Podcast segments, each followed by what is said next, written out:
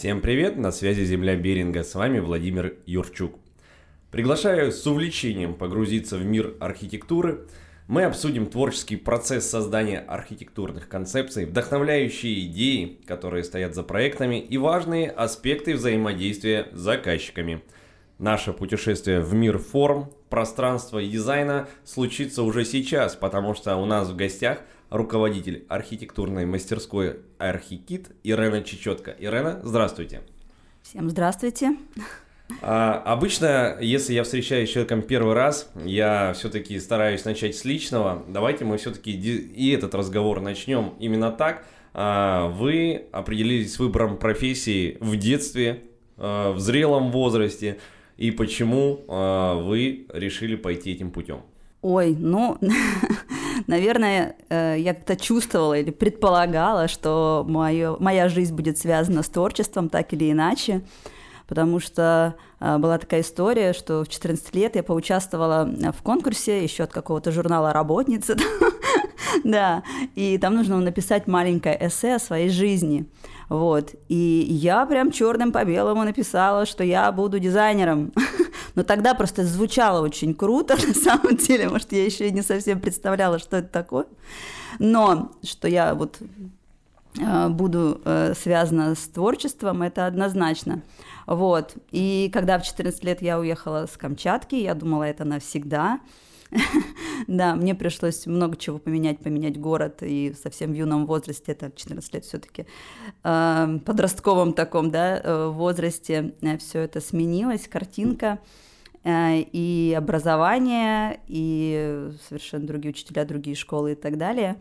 Вот. Я помню просто, как ну, пришли нас как бы зазывать в вузы, да, была такая история в школе а это было в Украине, и э, как раз рассказали о профессии архитектора. Я так загорелась, не имея, э, учитывая то, что я не имела э, художественного образования, да, художки за плечами, как таковой. Ну, я не знаю, ну, каким-то чудом, а, какими-то э, курсами вечерними я это победила и поступила на архитектуру. Но это было какое-то невероятное желание, не знаю. Ну, видимо, сама судьба меня вела. И как бы ребенку с Камчатки, да, который не окончил художку, а, поступить а, в хороший, достойный вуз, у нас были прекрасные преподаватели, ну, не знаю, как, как это, если не чудо, да, как это еще у меня, называть? У меня только один вопрос. Э, начертательная геометрия нужна архитектору?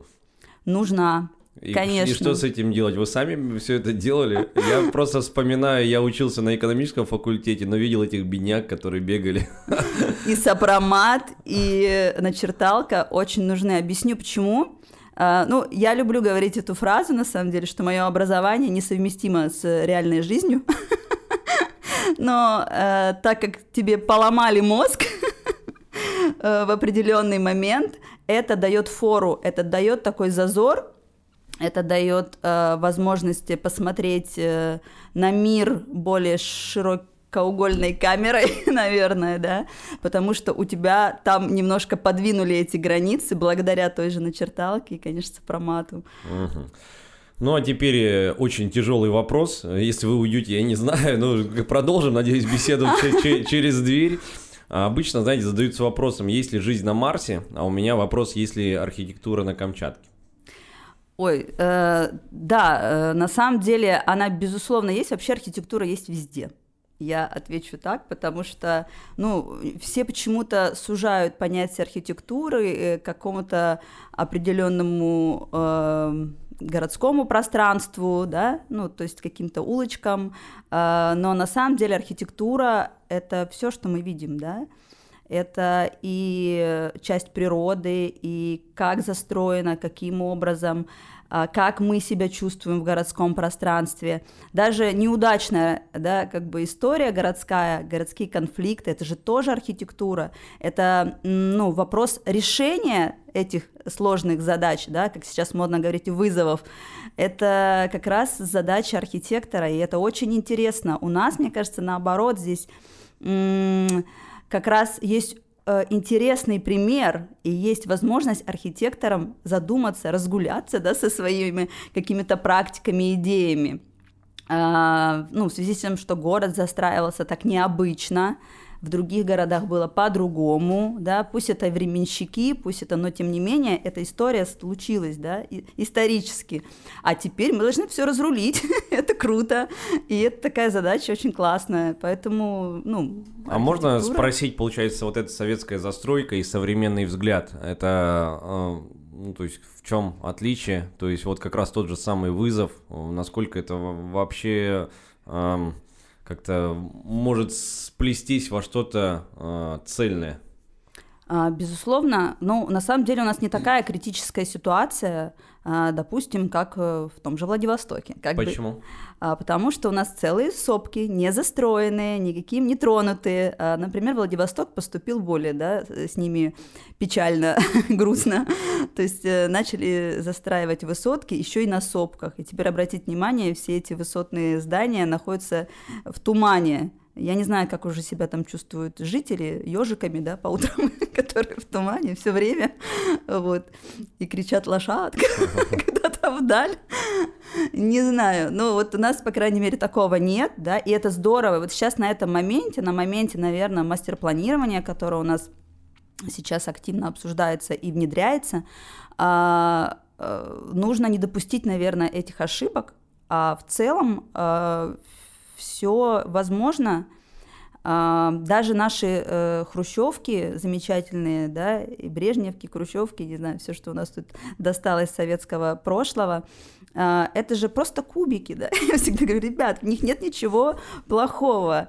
А, ну, понятно, что они морально устарели, и нужно обновлять жилой фонд, и есть тут э, как бы э, проблемы такие коммунального характера. Вот. Но в целом э, эм, все решаемо. Ну, еще проблема у нас, что у нас много заброшек, которые, собственники которых находятся где-то вне Камчатки, за пределами, может, вообще уже Вселенной, я не знаю, но их сложно вернуть и как-то решить э, просто юридические какие-то вопросы. Ну, а в целом э, не так уж все плохо э, с точки зрения градостроительства как мне кажется. А, вот э, там во время учебы вам а, как-то рассказывали же, а, вот на примере вот советской застройки, да, к, и в, наверняка преподаватели какое-то свое, своим мнением делились на этот счет.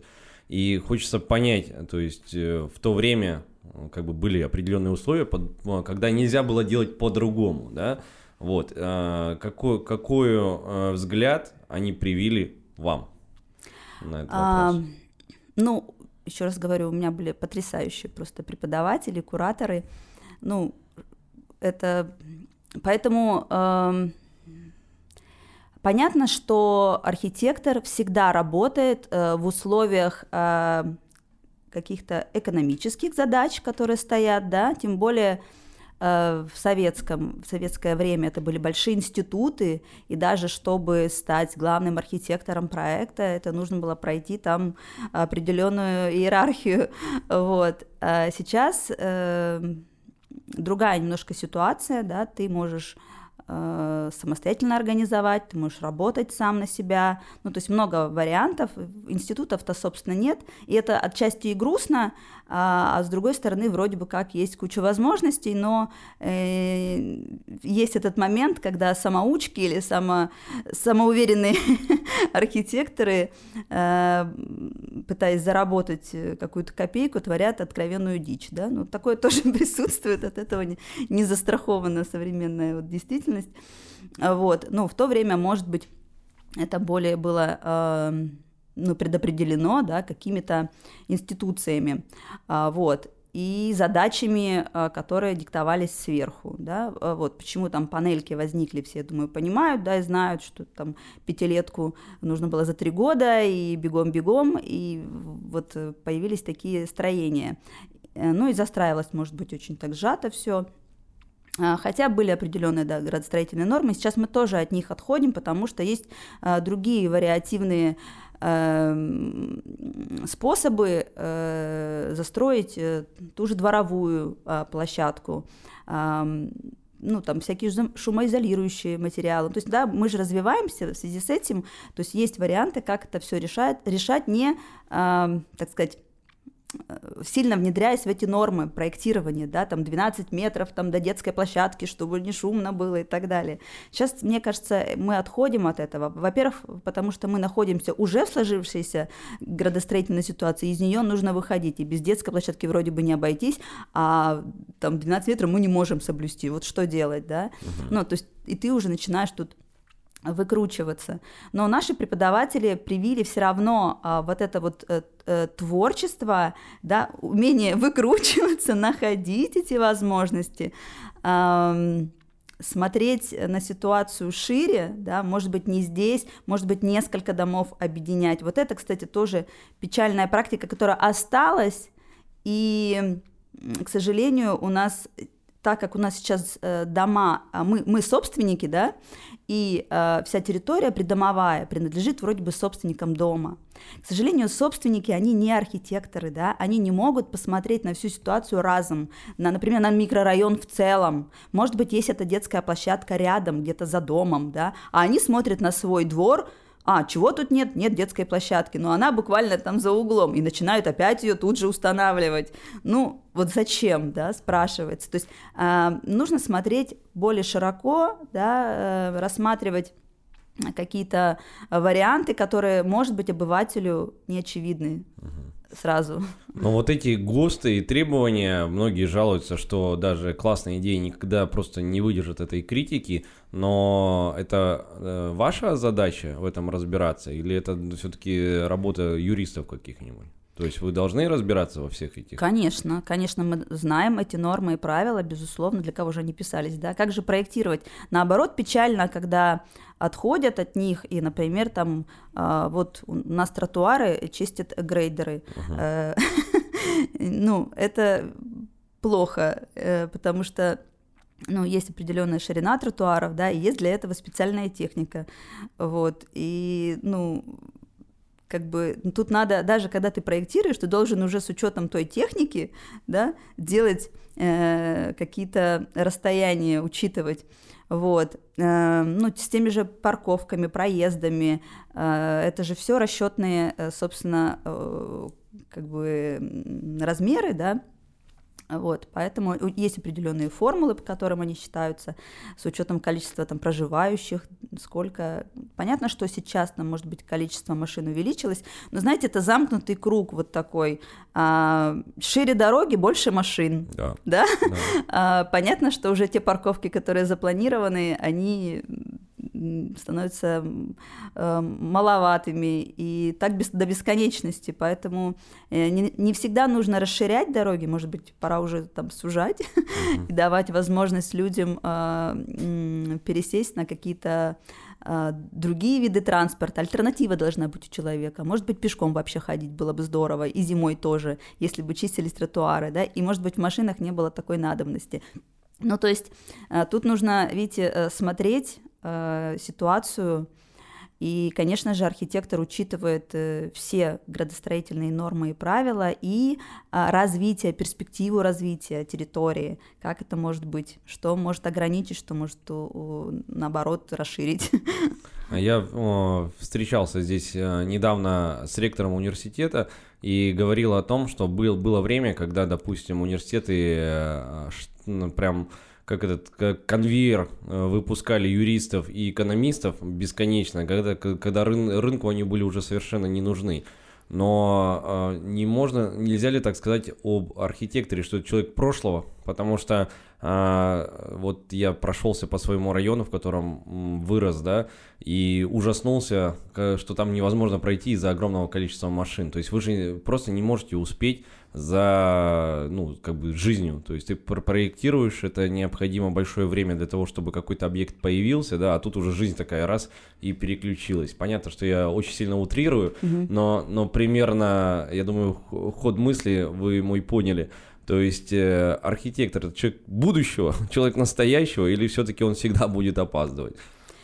Однозначно будущего. Наверное, тут вот эта ситуация Э, о которой вы говорите, что недостаток специалистов как раз наоборот возник после 90-х, и, может быть, вот так вот все и сейчас развивается, да, без учета э, и взгляда специалиста.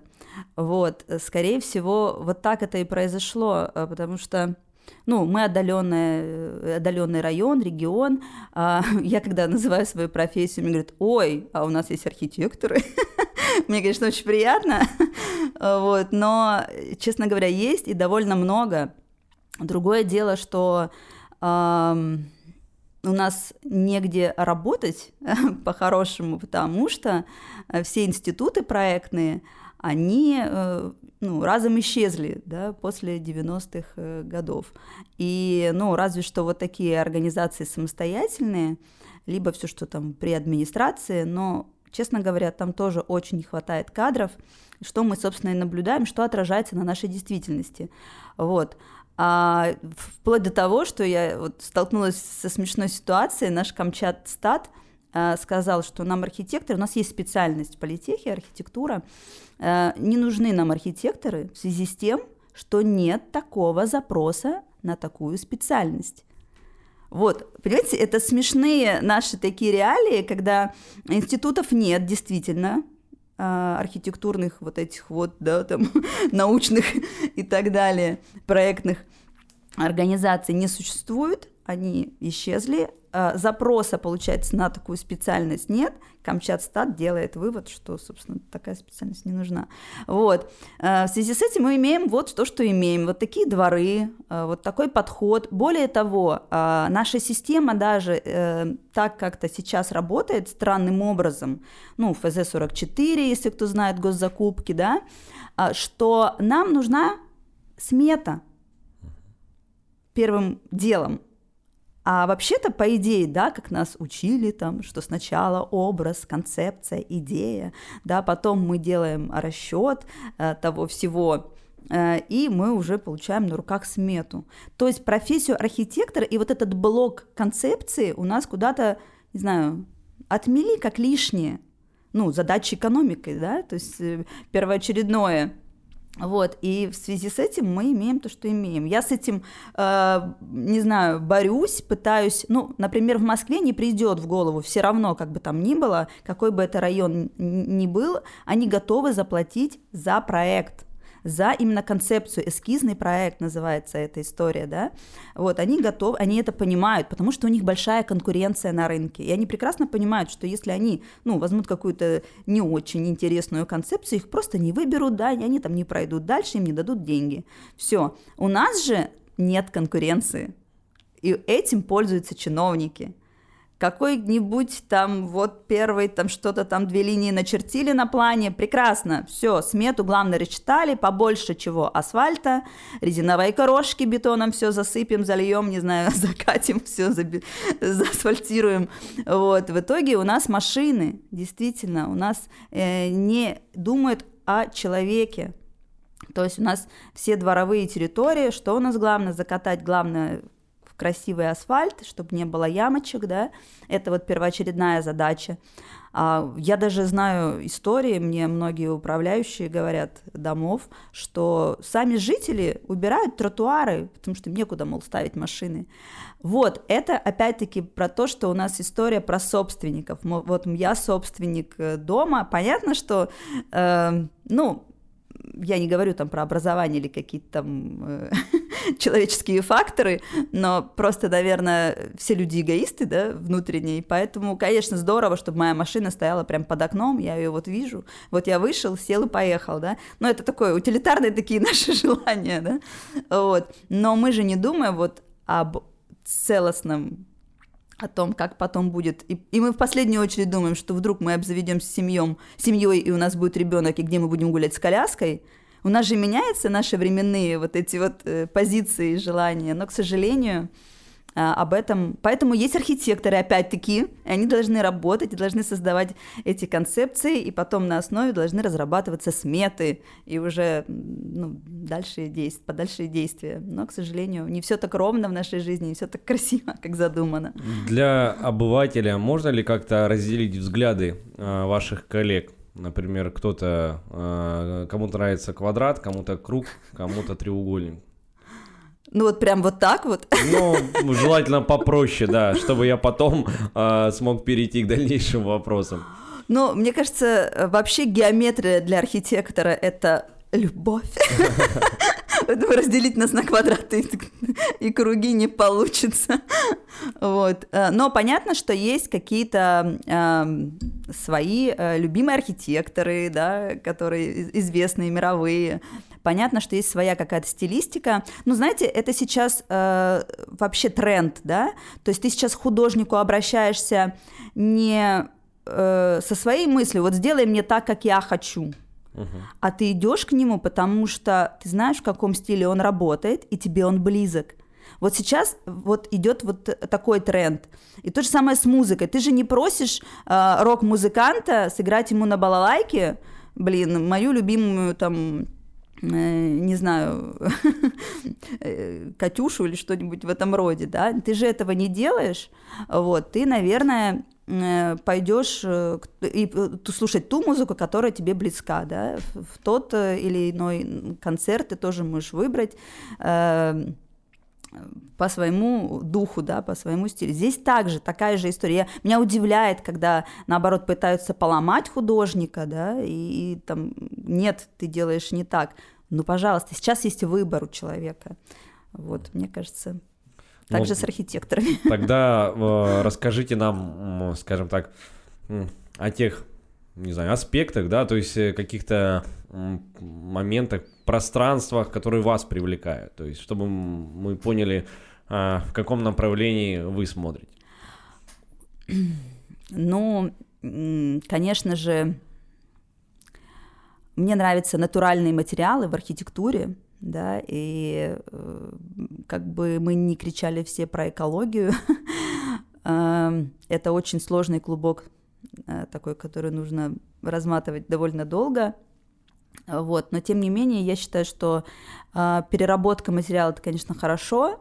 Я почему-то вот начну с материалов, наверное, не совсем про пространство, потому что образы как раз они э, оттуда идут. Я люблю простые формы, э, действительно круг, квадрат, это все наше родное, простое, понятное всем. И на самом деле э, очень много чего может получиться, если все это правильно использовать, да. Вот. Э, но и также в материалах я люблю простоту, э, люблю, э, чтобы это было тактильно приятно, э, потому что более чем, ну, я не знаю, кому, кому-то может нравиться трогать пластмассу, но, наверное, все-таки в этом мало жизни какой-то. А, конечно, когда ты касаешься дерева или камня, это совсем какие-то другие ощущения. Не нужно забывать, что человек — это часть природы. Он сам природа. Мы немножко все время пытаемся человека вырвать из этой среды и погрузить его в какое-то такое будущее, да, э, футуризм какой-то такой невероятный. Э, мне кажется, что человек потом от этого страдает. Э, заметьте, какая-то есть такая история, что мы отдыхаем, мы едем куда отдыхать вообще, человек куда, когда хочет отдохнуть, что он делает? Я, вы меня не спрашиваете, я люблю города. Я, я, я, я не стандартный турист, да, я люблю гулять по городам и по улицам. Да? Да. Ну вот, а, ну а вообще как бы, да, поеду отдыхать, говорит, на природу, да, угу. ну такая уже расхожая фраза, вот. И действительно, то есть, э, ну, мы почему-то глаз и там душа и тело отдыхают на природе, но мы забываем, что городская среда – это тоже нам близкая среда. Почему мы не можем отдыхать в городе, в конце концов, да, действительно, как вы, гуляя по городам и, и касаясь тех же там натуральных каких-то материалов и, ну, чувствуя себя в своей такой нормальной среде, как тоже часть природы. Угу. Вот, отвечу так. Тогда, может быть, э, поговорим о тех проектах, которые о ваших проектах, либо о других. Э, то есть здесь э, решите вы, которые вы считаете наиболее интересными или, может быть, даже значимыми. Ну, на самом деле, архитектурной мастерской не так много лет, да, мы только начали свой путь. Наша особенность, что у нас работают э, молодые именно специалисты, и мне очень хочется, чтобы эта команда была молодых, которые бы набирались опыта, да, постепенно. Поэтому мы а, стараемся идти так бережно, э, брать именно те проекты, которые мы сможем осилить на данный момент, да, а не хвататься за то, что мы не можем сейчас, пока на данный момент, там, в связи с многими аспектами, нехваткой даже специалистов, может быть, там, э, очень большая проблема с конструкторами, которые бы очень хотелось наладить нам взаимодействие, чтобы у нас были инженеры, конструкторы, которые работали прям с нами. И было бы здорово, если бы мы еще такую организовали команду именно застройщиков, да, и у нас был бы целый цикл, мы могли бы брать тогда, выходить на аукционы и решать какие-то прям серьезные градостроительные задачи. Но это наша цель.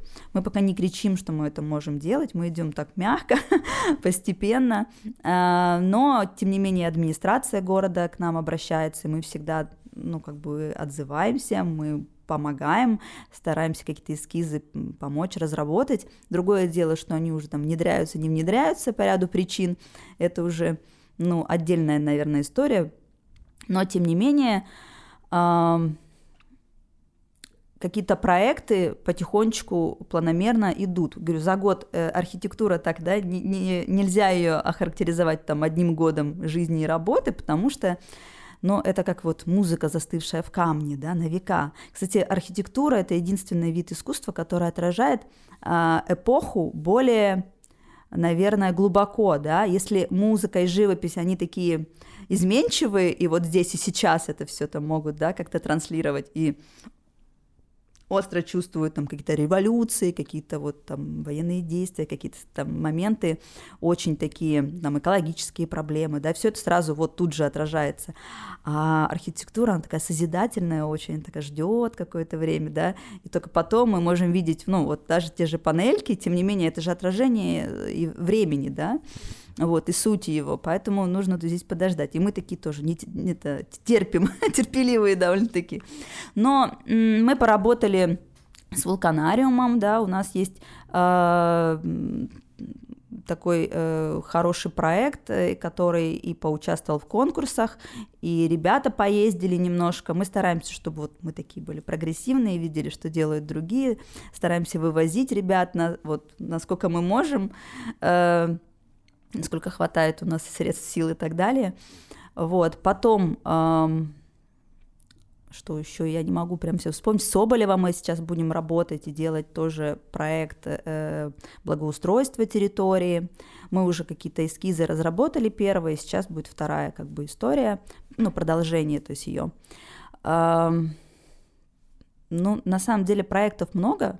Мы делали эскизный проект и спортивного комплекса, но, к сожалению, там тоже по ряду причин э, дальше не знаем, что из этого получится. А, работали с управляющими, вот по тысячу дворов подали тоже заявку.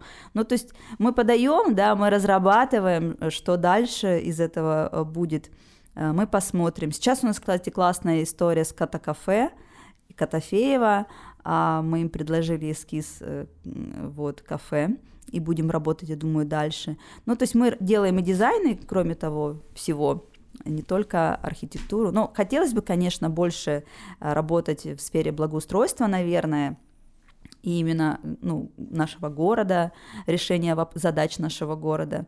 Но пока пока потихонечку. Ну, а ребятам, так как нужно стажироваться, поэтому мы берем дизайны, чтобы немножечко они могли где-то... Но не каждый же проект э, будет уникальным и требует этого уникального подхода, какого-то творческого э, э, там созидания и всего остального, потому что все-таки любая там организация должна как-то зарабатывать, да, и очень часто можно разделить проекты на коммерческие и там какие-нибудь творческие. То есть э, в вашем случае это примерно так же? Ну, понятно, что все требует каких-то да, утилитарного взгляда такого. А, но мы стараемся, наверное, не брать то, что нам не интересно. Вот такие мы балованные. Ну, изначально, когда мы создавали э, мастерскую, а мы э, как бы это и была наша задача, да. Но даже если есть что-то не очень творческое, мы стараемся с заказчиком найти все-таки это зерно, а, либо мы его указываем на него, что на самом деле здесь не обойтись, допустим, без вот этого и вот этого, да, оно просится, оно нужно, поэтому, ну, даже недавно у нас была смешная история, как бы мы, э, нас попросили разработать забор, Я как бы считаю, что вообще надо называть не забор, а ограждение. И всех переучиваю. Вот. А, но мы подошли к этому тоже очень творчески и придумали забор из габионов, да. А, ну, почему бы нет? Угу. Да, собственно, и сейчас... И как отреагировал заказчик? Ну, он пока э, в раздумье. Я тогда здесь э, э, поделюсь личной историей. В свое время мы рассуждали о том, что э, неплохо было бы э, жить в собственном доме, да, там это вечный такая, такой момент. Дилемма, и, да? разумеется, стал оглядываться по сторонам, и в какой-то момент апатия на, на, настолько опустилась на плечи, что я стал уже засматриваться на те дома, которые стоят у нас на Камчатке по 60, по 80 миллионов. Думаю, да что ж там такое? И я понял, что дом за 3 миллиона и дом за 8 миллионов, э, они же одинаковые по одной простой причине. Это, видимо, какая-то исключительно наша э, русская черта, потому что все богатство должно быть внутри дома. И когда ты смотришь огромный особняк, э, и тот же дом, там, который как бы такой очень экономный, один, это одинаковый забор, и желательно из вот этого э, профнастила какого-то. И меня так настолько это улыбает, то есть э, насколько одинаково рассуждают люди, что э, вот этот забор, это считается какая-то вот самая неважная вещь. Вот, у меня была такая история, еще э, буквально я ну, выпустилась из университета, э, окончила его и пошла на, ну, работать на практику. И был у меня такой заказчик, который мы, мы, короче, очень долго маялись над его фасадом. Он как раз это индивидуальное жилье. Мы там придумали круглое красивое окошко в детскую. Это очень классно смотрелось на фасаде. Фахверк, короче, да, это вот такие mm-hmm. типа досочки, которые там а, под разными углами, как это такой на австрийскую архитектуру, да, э, взгляд. Вот. И все это мы как бы продумывали там, делали натуральные материалы, классные фасады получились. Там еще несколько уровней у него все это. Вот. А потом говорит, а теперь, говорит, забор. Я говорю, слушайте, а что же мы так, говорю, долго делали фасады? Давайте сделаем классный забор, и ну его, что там будет за ним. Ну, действительно, существует такая, такой менталитет этот наш, не знаю, его вот тоже нужно, мне кажется, это дикарство не нужно расширять, распространять, нужно наоборот как-то э, более дружелюбно, что ли. И тогда да, среда... Долой, долой забора.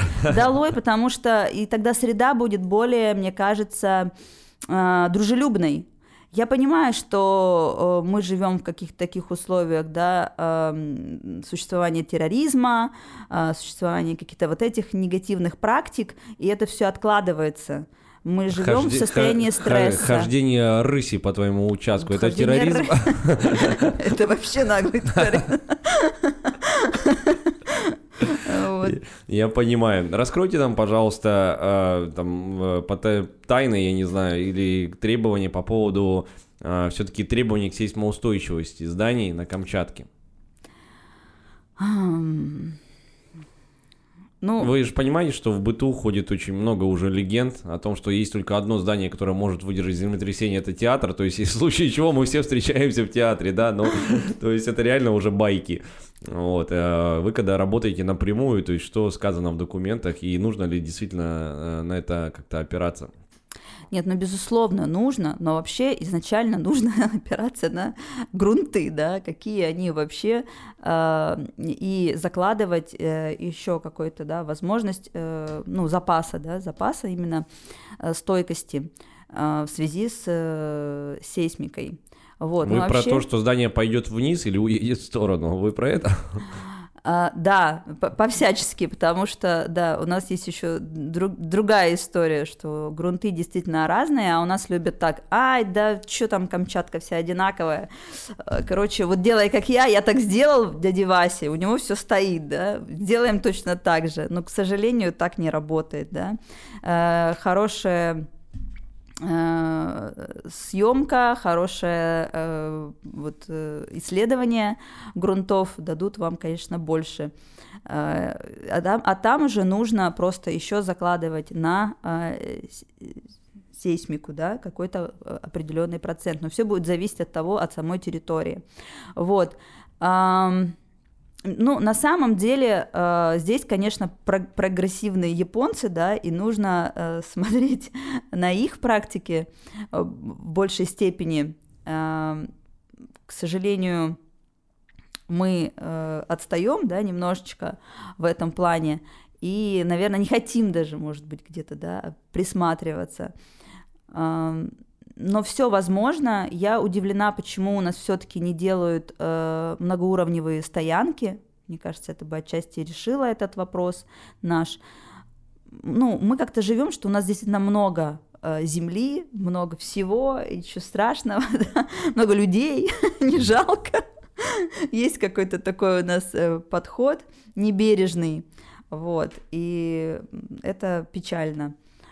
Вот. По поводу сейсмостойкости, ну, я не думаю, что сильно решают, конечно же, вопрос э, вот эти вот армирования, да, э, именно, ну, контрфорсы, которые у нас застраивают. Э, тут лучше, да, действительно, армирование, там, по периметру, но вообще у нас действительно очень много аварийных зданий, и, честно говоря, очень грустно смотреть. А, кстати, вот наш проект, мы сделали, один проект у нас прошел госэкспертизу, это входная группа в детскую поликлинику, и я думаю, в этом году он будет реализовываться, но с чем мы столкнулись, что само здание очень... Вот у нас задача, да, пристроить, сделать просто пристройку, входную группу, какую-то, да, приличную, вот, потому что фасад, это тоже, кстати, вопрос к нашему э, э, Министерству экономики, как так можно было разделить мухи и котлеты, очень интересно, то есть входная группа – это отдельный проект, а фасад здания – это отдельный проект, и они заходят, ну, вот там, э, как бы, да, как два отдельные, две отдельные истории, и под разных собственно, исполнителей. Это странно, да, хотя лучше бы, конечно, все сделать разом, э, всю концепцию здания разработать.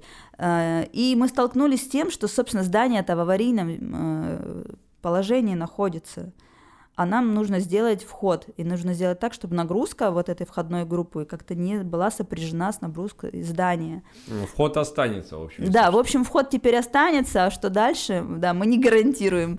Вот. И очень много таких зданий. И это уже как бы, ну, такие решения, наверное, должны быть вместе с правительством, а вместе какие с администрацией. Решения? То есть решений-то нет. Строить новое что-то новое, да, да, давать возможность, да, и как-то уже этот весь фонд пересматривать, к сожалению, вот, потому что, ну, и, и там уже идти с новыми требованиями по сейсмике, да, разрабатывать, смотреть, вот, потому что только так. Угу. Что я еще могу здесь посоветовать-то, собственно?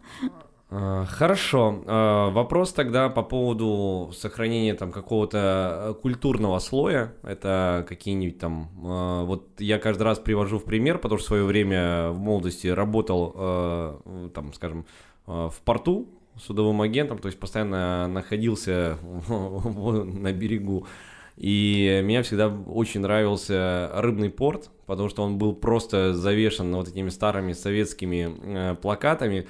И в смысле они реально настоящие, да, это очень так круто. Ну и потом ты смотришь там по, по мере строительства, да, эти плакаты куда-то исчезают. И ты, с одной стороны, грустишь, потому что, ну, они уничтожаются, они никуда не... История уничтожается на глазах, да? Да, но и с другой стороны, понятно, что хранить это тоже как-то бессмысленно, а с другой стороны, было бы здорово, если это как-то а, было восстановлено. Ну, я, опять же, поделюсь историей личной, когда а, все-таки радио в моем сердце навсегда, и а, когда снесли здание дома радио, мы пошли на помойку с моим коллегой и забрали оттуда табличку Дом радио, старую такую советскую. Я ее видела. А, видели? Да, вот. И мы ее притарабанили к себе в новое здание, да, там в свой кабинет, и она у нас там так и находится. То есть а, как-то вот сердце болело за, за, за этот элемент здания, и вот реально у нас осталась эта табличка. Она есть. Вот, и... Это нормально, да. да. Существуют такие практики, я перебью, извиняюсь. А вот это, в принципе, уже как раз вам и И вопрос, да. да. Существуют такие практики, называется это ревитализация территории, когда а, понятно, что мы перестраиваем, ну, допустим, в Москве есть фа- фабрика «Большевик», где э, печеньки наши любимые, да, э, изготавливали. Но понятно, что это находится уже в сердце Москвы, да, и как бы что дальше делать с этим, да? А все люди обижают эту территорию промышленную, а оказалось, она уже в сердце город разрастается и окутал ее да, своими территориями уже.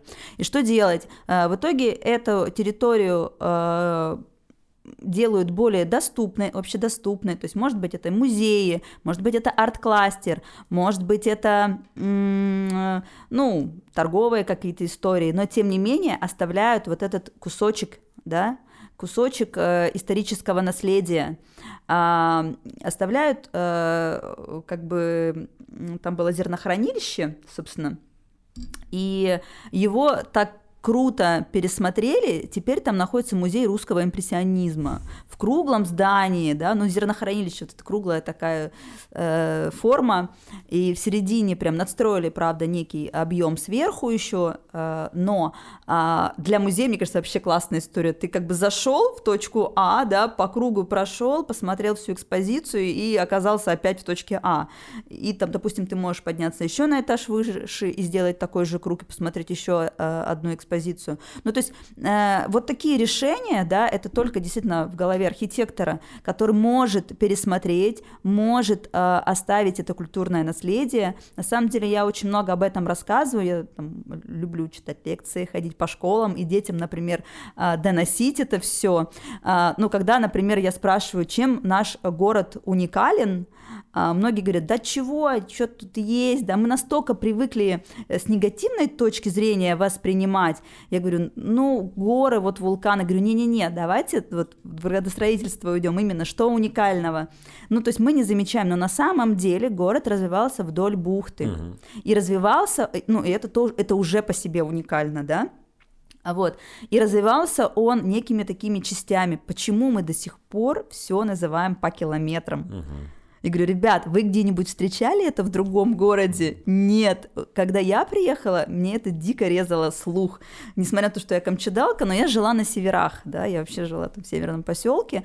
Ну, такая у меня э, история, да, э, советского ребенка, который там путешествовал э, материк, Камчатка, материк, Камчатка, вот. Но это действительно уникальная история, и говорю, если бы мы нашли способ как-то это законсервировать в какой-то арт-объект, в какую-то инсталляцию, не знаю, там, э, может быть, целое здание историческое, которое будет об этом рассказывать, да, почему именно так, не другим вот образом, почему это десятый километр, угу. а то четвертый, вот, и чем они там отличаются. И почему... Если между ними действительно 6 километров или Да, нет? да, да, то есть я говорю, это же, ну вот это как раз моменты исследования и как раз занимательная история для архитектора. Вот, вот находить это, да, решать эти градостроительные задачи, ну это же круто, это, не знаю, смысл моей жизни.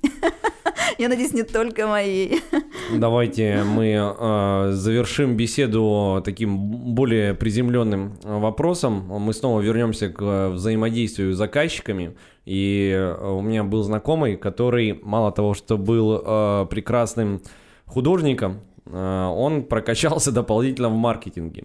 И вот эта у него комбинация позволила ему стать очень хорошим специалистом в области как бы рекламы. И когда, э, ну и брать за свои услуги очень большие деньги, вообще просто даже не сравнимые, сравнимые с остальными, а, и он, э, он сам по себе такой истероидный тип личности, и он заказчиками прям э, орал, доказывал свою точку зрения. Это было очень смешно, с ним было очень тяжело работать любому человеку, но на выходе всегда получалось что-то изумительное, потому что он ну, как бы у него было действительно очень хорошее видение. Понятно, что это исключение из правил.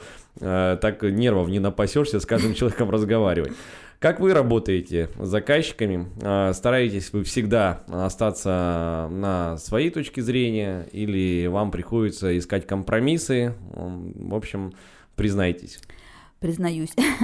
Компромиссы, конечно, приходится искать, а, но если я чувствую, что идея а, классная, что там и она, например, как раз э, здесь совпадает, допустим, да, требования ну, потому что понятно, что есть под разные программы, вот как тысяча дворов, там, да, есть свои требования. То есть, и ты, если ты чувствуешь, что здесь ты, ну, не, не сможешь, то хотя бы какие-то там минимальные э, изменения территории, но они несут за собой там положительный эффект, Э, ты, может быть, на что-то, да, соглашаешься где-то, идешь на этот компромисс. Может быть, это там первая стадия, да, а мы потом там придем к этому и что-то там еще решим. То есть бывают такие как бы планомерные решения, да, которые ты думаешь постепенно, маленькими, история маленьких шагов, да, бывают такие. Мы договариваемся вот так. Вот. Но бывает истории, когда ты понимаешь, что это прям бомба, это нужно делать, вот, и, ну, тут, понимаете, э, частенько у нас так случается, что действительно заказчики даже так не видят, не представляют, и когда они, ты им там э, показываешь первые эскизы, они такие, вау, да, вот это, наверное, и твой, и твой такой мед на сердце, и так думаешь, ну вот, ну вот ты ради этого и живешь, да, чтобы, и, и тут нужно немножко удивлять, потому что а, без этого эффекта вау, а, наверное, тоже не обойтись. И тут нужно быть, э, ну, всегда, да, креативить. Сначала в любом случае предложить идею максимальную. Понятно, что потом там обрежут перышки где-то там подстригут что-то там, да, и она будет такая более гладенькая, но, по крайней мере, вот этот максимум задел нужно выдать, чтобы потом было что убирать. И mm-hmm. даже иногда мы вообще хитрим, и делаем так, что у нас две идеи, например, да, одна такая «Вау!», а другая такая себе. И ты понимаешь, что, конечно, в сравнении, если тебя попросили несколько концепций, то понятно, что заказчик уже, смотря на вот эту вот э, какую-то высшую ступень, он уже будет все равно туда стремиться. И этот задел, говорю, вот это, вот это очень важно. Меня, наоборот, печалит, когда э, дизайнеры, художники выдают какой-то вот свой среднячок, да, и, и, и, короче говоря, в итоге еще из него потом убираются перышки, и остается что-то совсем там, да, э, куценькое, такое грустненькое. Поэтому мне кажется, здесь вот важно все-таки задел этот оставлять.